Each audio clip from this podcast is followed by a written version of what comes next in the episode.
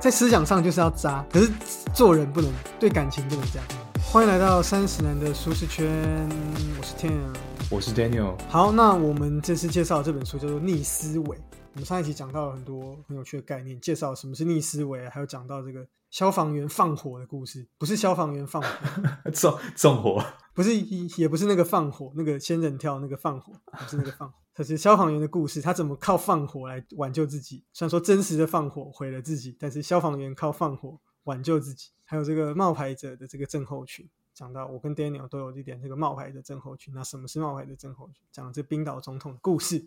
好，那这一集我们继续要来讲其他的这本书很有趣的这个概念。但是我们首先还是要来稍微复习一下这本书。这本书全名叫《逆思维：华顿商学院最具影响力的教授突破人生盲点的全局思考》，作者叫做亚当·格兰特，他是今年七月出版的书。Think again: the power of knowing what you don't know。那有很多很厉害的人物推荐这本书，像 Bill Gates，错还有丹尼尔。我们这边的丹尼尔不是我，丹尼尔·康纳曼，还有谁？还有一个知名网红老于推荐的。没错，老于特地私讯给我说这本很赞，我们来讲这本这样。赞。哎，他自己有讲过这本，对不对？他有截书里面的图，然后 PO 到他的 story 上面，然后分享给大家看。OK OK。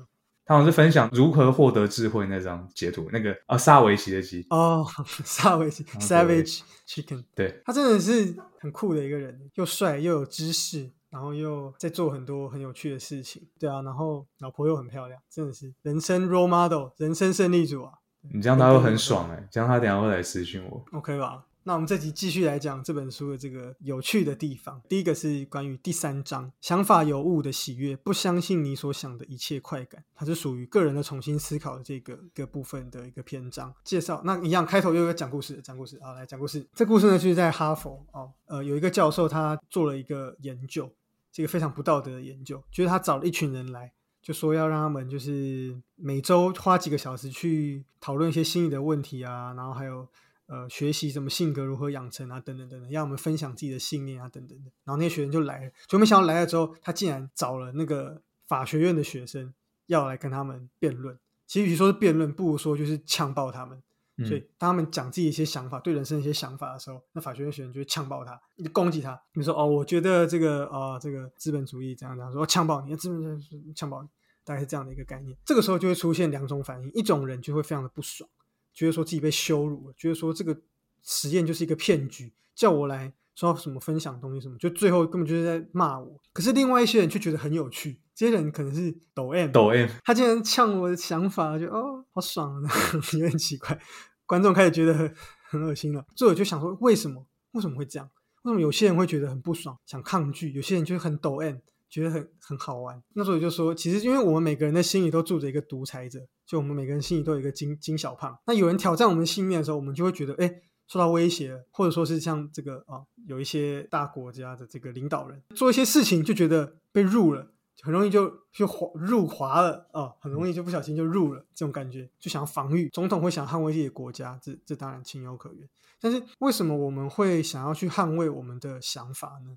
这些想法又不是与生俱来的，他又又又不是说你很丑，说你很矮，我不知道其他的 Daniel 有受过什么批评，感觉哦是你小时候说你很胖，嗯，那这种东西当然就是在侮辱你嘛，因为你就是与生俱来就长这样嘛。想法又不是，为什么想法被批评的时候我们会很生气，会紧紧抓着不放呢？哎，不觉得很有趣吗？他又不是根深蒂固的他不能说不是根深蒂固，又不是说他不能改变，想法是可以改变的啊，对对？，啊又不是说什么你妈凸肚脐，这到底是什么梗啊？你妈凸肚脐到底是什么梗？为什么会你妈凸肚脐到底从哪里来？又又不是这样，没办法改变。但凸肚脐也可以改变啊。那些凸肚脐会有什么问题？我也不知道。为什么凸肚脐？也就是你针对人家外表攻击，人家比较伤嘛，但是你被攻击想法，其实你不需要这么觉得被挑战。所以作者就觉得很很奇怪。那另外一方面呢，这些视为很有趣的人呢，他们呢就会把挑战视为一个刺激跟成长的机会，所以他们反而不会觉得自己被侮辱了，他反而觉得说，哎，很有趣哦，是一个挑战的机会。嗯，那这边作者也有讲一个小故事，他曾经就是跟他的不知道侄子还是怎么样，他们就去猜说，另外家族一个亲戚他生的小孩是男的还是女的，嗯那那个弟弟是猜说，哎，应该是一个妹妹，就后来出来啊，竟然是一个男的。然后后来那个他的侄子就很难过，就哭了，觉得难过啊，怎么是一个弟弟？后来那个作者就觉得说，哎，嗯，你不想要一个堂弟吗？对，然后他就说，不是，他难过是因为我猜错了。我们难过的并不是事实本身，而是说我们竟然错了。我们对于自己的信念竟然错了这件事情是会感到难过的。这是一个很有趣的地方。那作者这边另外就提到了。就是我们刚刚谈到的，对这本书很高推荐的这个丹尼尔 （Daniel Kahneman）。有一次呢，康纳曼就来这个作者的一个活动，然后听作者分享他。我们讲到他前一本书《这个给予》这本书，讲到什么给予者、索取者、这个互利者这个概念，然后讲到说，在工作上表现最好跟最差的都是给予者。然后康纳曼听完之后，就后来他们就参叙的时候，就跟作者讲说：“哎，我觉得这个研究很有趣，我大感意外，大吃一惊，两亿人都惊呆了，康纳曼都惊呆了。”竟然会是这样的状况？他说：“我从来没想过，我活了八十五年，我吃过的盐比你 call back 有没有 call back 脱口秀 call back call back 好，我吃过的盐比你吃过的米还多。对你才三十岁，我已经八十五岁，我从来没想过这一点。但是我觉得很开心，所以证明什么？康拉曼也是一个抖 M。说，可是我觉得很开心。那为什么他觉得很开心呢？作者也很意外。他说：那康拉曼就说，因为我很喜欢发现自己的想法有误，因为这代表。”我错的地方比以前更少，所以这就是为什么康纳曼之所以是康纳曼，他就是一个逆思维的一个想法，标准的科学家想法。康纳曼接着就讲到说，其实他对于想法的依附都是暂时性的，其实他常常在变换他的想法，快到他的研研究室跟他一起工作的人都觉得有点受不了，觉得这个人怎么变这么快，怎么说变就变。他并没有对于他的任何想法存在着无条件的爱，所以我们可以说康纳曼就是一个思想上的渣男，他在思想上是一个渣男。他每个人他都没有任何的爱，他就是觉得，哎，这个现在这样可以就用啊，不行就丢掉。他思想渣的原因是因为他与时俱进啊，时代一直改变。他找到更好的啊，不是因为他找到更好的想法，所以就把旧的想法丢掉了。但是是好的，在思想上就是要渣，可是做人不能，对感情不能这样，可是想法上可以。就是抛掉旧想法，然后换成新的，这是 OK 的。OK OK，对对，像细胞一样，细胞也是太旧换新，是 OK 的。嗯，可是对另一半不能这样，对感情上不能这样。哎，对啊，记住啊，Team 记住啊，记住了，Daniel 记住了，记住 Daniel。那这作者另外讲到一个 Ray Dalio，哎，我们前阵子的这个 Ray Dalio，他也是一个逆思维的人哦。他这边就有讲一个，他就说，如果你不自我反省，觉得一年前的我还真蠢，那你这一一年来一定没有学到什么东西。我记得这个。那个穷查理也有讲过，每年都要翻新一次一个你最喜欢的观念，把它打破。哎，所以我们这边是不是要想了？哎，作者写这个，作者是不是我们要质疑这是不是真的是 Ray Dalio 讲的，还是作者弄错了？没有，Ray Dalio 确实有讲过这个，他确实有讲，确实有讲。然后查理蒙格也有讲说他有逆思维想所以我们这边是不是印证了我们前面讲的这些有高成就的人，他们其实都有这种。逆思维的想法，我觉得，我觉得做股票的人特别有这种。我记得古埃有讲过啊，就讲那个股神啊，巴菲特，他他有讲啊，说，哎，我的意思说，古埃就讲过，他自己也是，他不会就是说一个想法，就是比如这招就是最好，我就一直用，就就这个最好，我就不要改，他不会，他就觉得说，哎。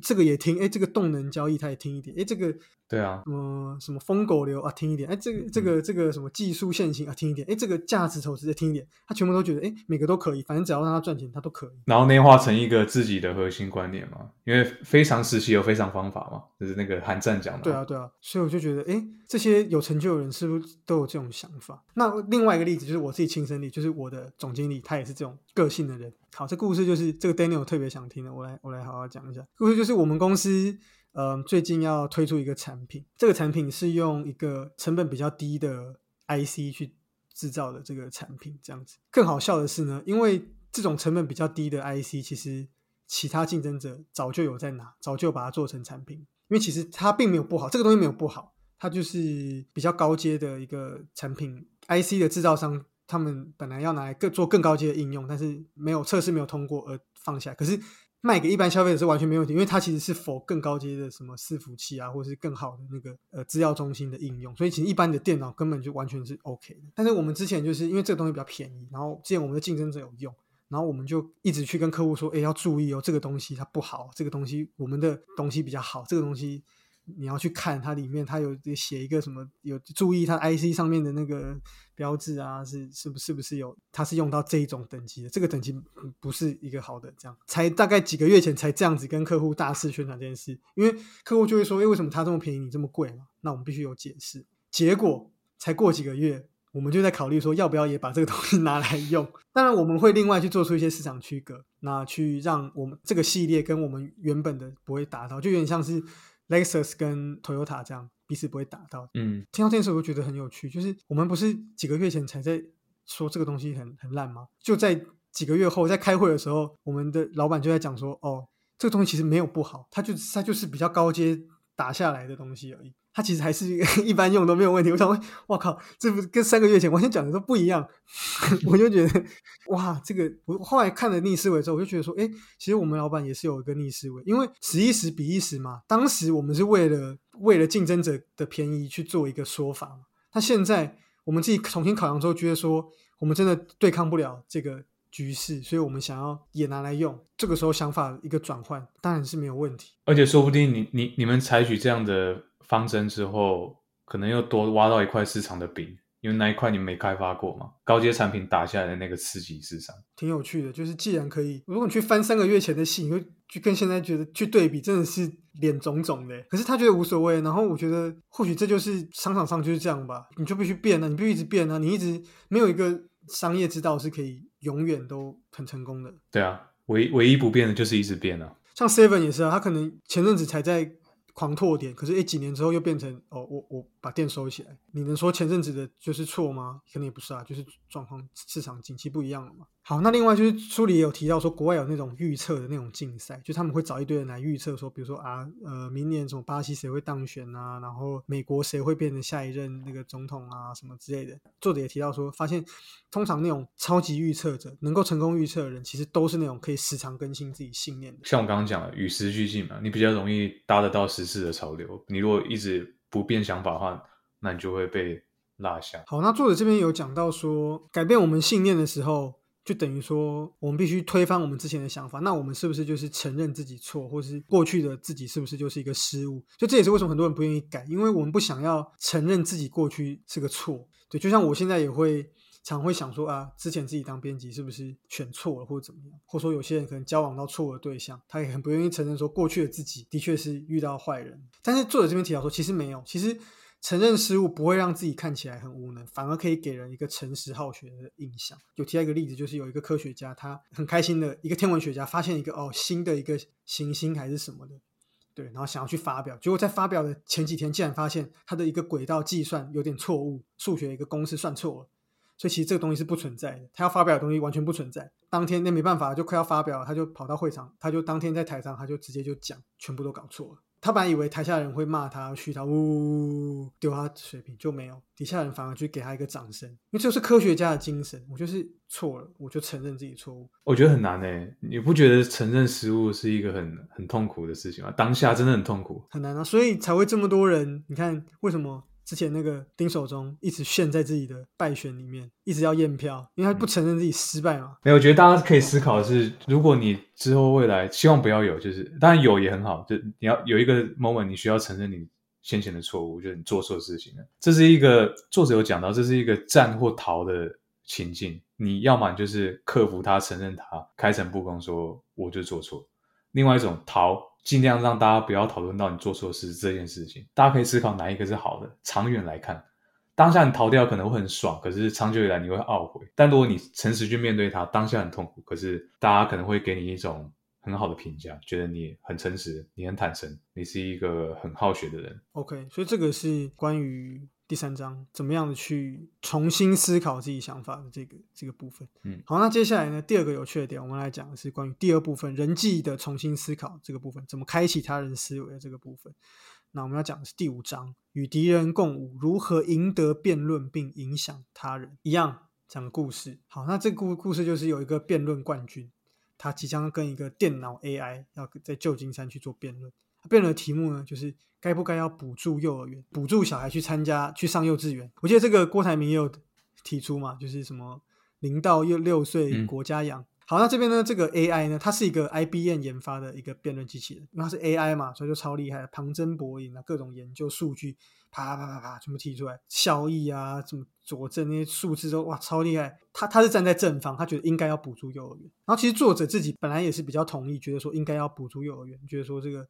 孩子是国家未来的这个主人翁嘛？他另外一个呢，辩论冠军就叫做哈里许，他是有一个印度裔的一个辩论冠军，他超猛，他八他是一个神童，他八岁就跟家人在桌上辩论什么种姓制度什么什么什么鬼他主要的观点，他要站在反方，他主要的观点就是他觉得幼儿园的补助并非对于税金最好的利用。然后另外呢，他也担心说最弱势的孩子呢是否能够得到补助。嗯作者就接着讲，他说其实 AI 它有更多的数据，它有更好的论证等等。然后其实一开始大家百分之七十的人都是支持应该要补助幼儿园。我不知道 Daniel 自己怎么觉得？你觉得幼儿园该不该要国家应该不该花税金来补助？其实我比较偏向哈里许他的论点呢，因为我会担心真正需要补助的人会不会吃不到补助，然后所有的补助都会被都会被那些有手腕的人捞走。我猜啦，有可能会有这种疑虑。你也该去辩论，我觉得你也该去参加辩论。可我我八岁还在玩怪兽对打机，没有啊，他没有八岁，他已经三十岁了。他只我说他八岁的我对啊，可是我我没有这么厉害啊。我其实那时候看到，我也会觉得说，哎，应该要补助啊，就是没有什么问题。AI 有更多的数据，更好的论证。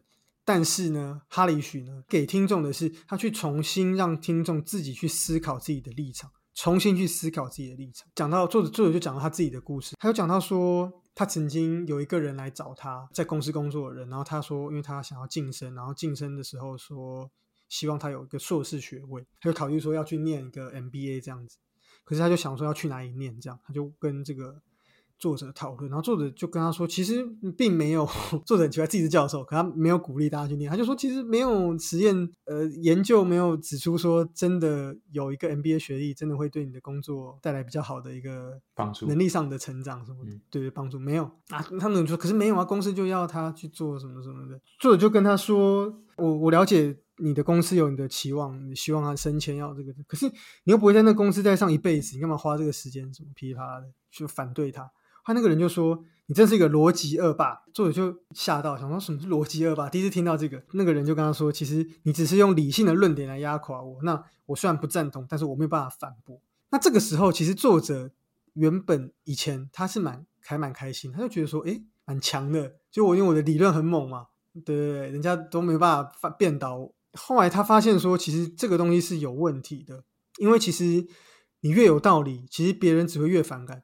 所以这个人他来找你寻求意见，然后你给他一个道理，你以为你可以说服他，可是你的理论的确比较好，可是对方并没有被你说服啊，你并没有达到你要的目的，你的目的是要对方遵照你的想法去做，可是你只是说服他，他却没有照你想法去做，那这样有什么意义呢？嗯其实我看到这边我，我会很有感触，是因为我自己其实也是有一点点这种感觉。我我以以前的我，年轻时候的我，不论是对家人或是怎么样，我我就都会觉得说，只要我比较有道理，你就应该要听我的。我一直一直都是抱持这样的想法，很近期我都还是这样觉得。我就觉得说，如果你没有办法接受我的想法，一定是我的想法不够强。只要我的想法理论强到一定的程度，精实到一定的程度，让你无法反驳到一定程度，你就只能听我的。但是问题是，人就不是理性的，这就是最大的问题。这样做最好，可是人不会这样做啊！每天都吃水煮餐最好，每天都对不对？DGI，那每天都吃那个水煮鸡胸肉配花椰菜。问题是没有人会这样做啊，它不好吃，或是它有其他的一个问题，嗯哼，所以不是说最好的大家就要这样做。对啊，而且对方没有办法反驳你，不代表他心理上接纳你的论点啊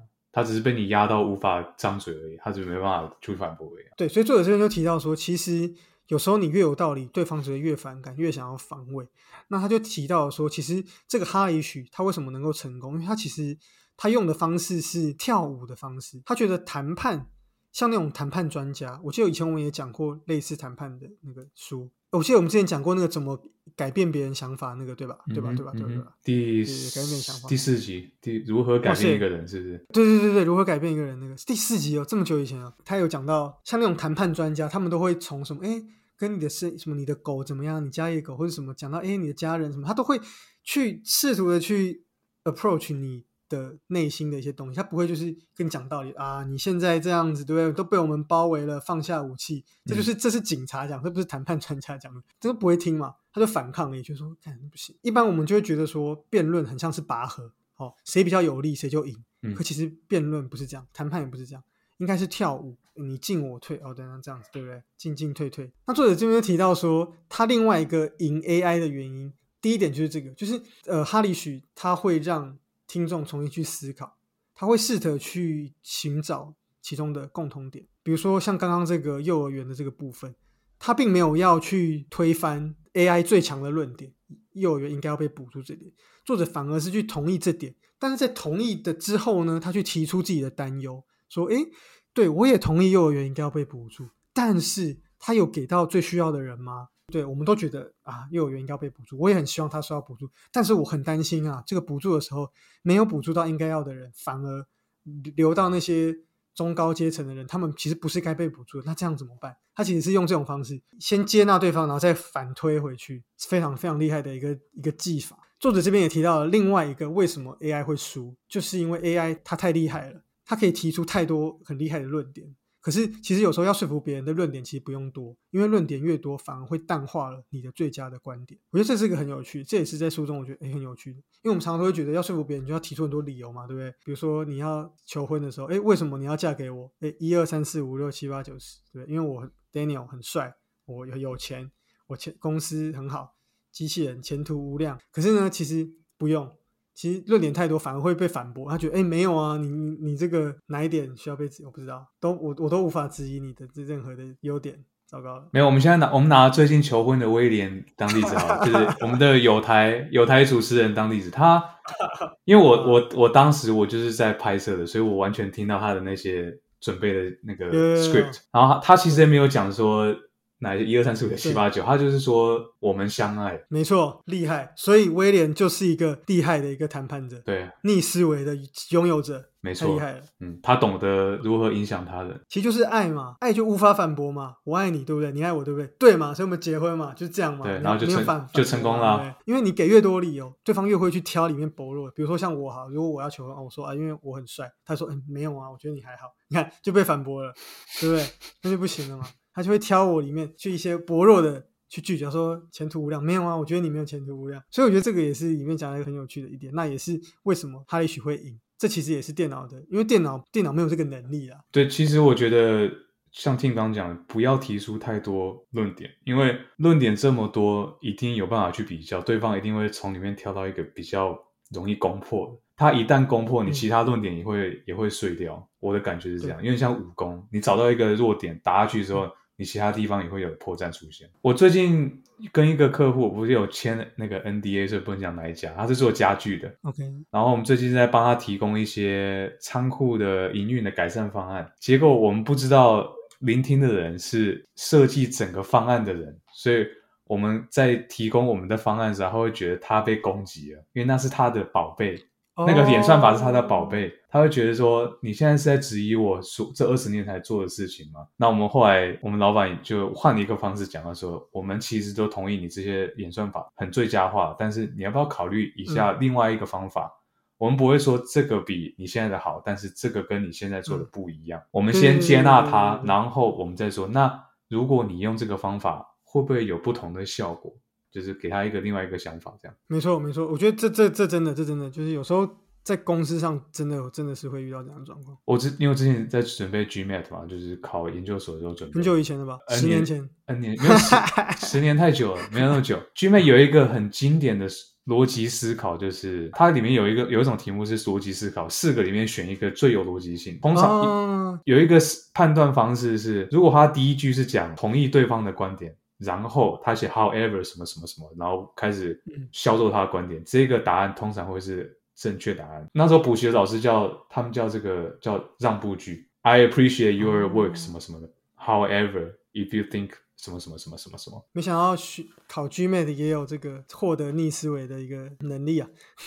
对，就可以分享给大家，我觉得蛮有趣的。其实作者这边最后讲到一个重点，最后最后讲一个重点，就是他最后还做了一件事情，就是把选择权交还给对方，因为只有自己才是最容易改变自己的人。嗯，这个哈里许他其实最后在辩论的最后，他做了一个提问，就说幼儿园很重要，但。不该有政府补助，大家觉得是为什么呢？他就把这个问题再抛出来，然后邀请观众成为他的伙伴，一起来重新思考。所以最后让他的这个导向他的这个东西大幅的提升，因为大家可以开始想：哎，对，耶，对啊，是吗？对啊，想一想就觉得说：哎，对啊，为什么一定要补助？另外一个例子就是也很有趣，就是有一个 Daniel 应该知道，就是国外那种大学都对自己的球队啊，或者橄榄球、什么篮球都会很。支持热衷，都会去学校支持。他们就发 mail 问大家说，就说，哎，因为就说，请大家来帮我们呃这个大学的呃校队加油。来球场上为他们加油，因为什么可以展现你的忠诚？因为这是我们学校是一个什么共同体啊，噼里啪啦讲一大堆原因，所以请大家某天来支持。可是最后发现说效果没有很好，然后反而是另外一种信效果比较好，就是寄给他，就问他说你愿不愿意在某一天来支持校队篮球？就这样，反而那个来的人还比较多。那为什么会这样？就是因为把问题抛还给人，让听众自己想要自己可以去决定说，诶，我到底要去还是不去？你给大家越多论点，给大家太多想法，反而对方会很明显的觉得说，你是不是在想要说服我？反而达不到你要的效果。所以最后这个哈利许赢了这个辩论，然后也是作者从这个辩论中得到一个很重要的一个观点。对，就是有时候其实你跟别人讨论或是沟通的时候也可以，就是你发表一段你的陈述。最后一句的话的时候，你说：“那你觉得嘞？”对你把问题丢给他说：“那我这样子讲完之后，你的想法是什么？”而而不是你去说，所以你要听，你要听我的，你不要这样讲嘛。你对，所以最后你可以再让他想一遍。比如当初我们要讨论，比如说我们要讨论公司要 A 方案、B 方案，所以你支持 A 方案，你最后可以说：“所以你你觉得呢？你觉得 A 方案怎么样？”这样你可以让他重新把决定权丢还给他，让他自己去重新去想。嗯哼，这集我们讲了两个很重要。的点，一个就是要怎么样去时常更新自己的信念。你要常常想，如果这一年你没有改变了什么自己的想法，那表示你这年绝对没有学到什么。然后第二个重点是怎么样去影响别人，怎么样去开启别人的思维。那就是在我们辩论、在我们讨论的时候，要像跳舞一样，不要像拔河，要像跳舞，找出共通点，不要给对方太多的论证，一个论证最强的，给人家一个最强的，这样就好了。就能够去开启他人的思维，能够去影响别人，然后聆听别人的想法，然后最后把决定权交给对方。就是我们读到这一章得到的一些心得。然后第三章想法有误的喜悦，这个大家就可以可以当复盘笔记去用。你去回顾，像我们现在年末了嘛，你可以去思考一下，哎，有没有什么今年我觉得我可能做错的地方？那我能不能承认它？然后在下一年未来我可以改进它。那本期节目就到这边啦，喜欢我们的听众欢迎到 Apple Podcast 还有 Spotify 给我们五星评价，YouTube 也可以哦，或者你觉得这本书真的很赞，也可以到老于的 IG 上面跟他说这本书感谢你推荐给三十男舒适圈，然后让我们有这个契机可以分享。哇，如果我们有共同的粉丝，那还真的是，哎，其实我我们还蛮多 IG 上的 follower 是从老于那边过来的，因为他有 take 我们，对啊，真的是真的是谢谢谢谢，我真买爆，我那个回去。到时候我买二十盒生煎生煎包，你说的哦，它只有录音哦，会不会很贵？一包一千，没关系啊，里面有那个二十盒 OK 了。包那个什么什么哦，它是纯素，它是包剥皮辣椒跟素肉吧，应该是素肉。有，我有看到那个那个木子，感觉蛮好吃。对啊，很厉害。好，下次见了，拜拜，拜拜。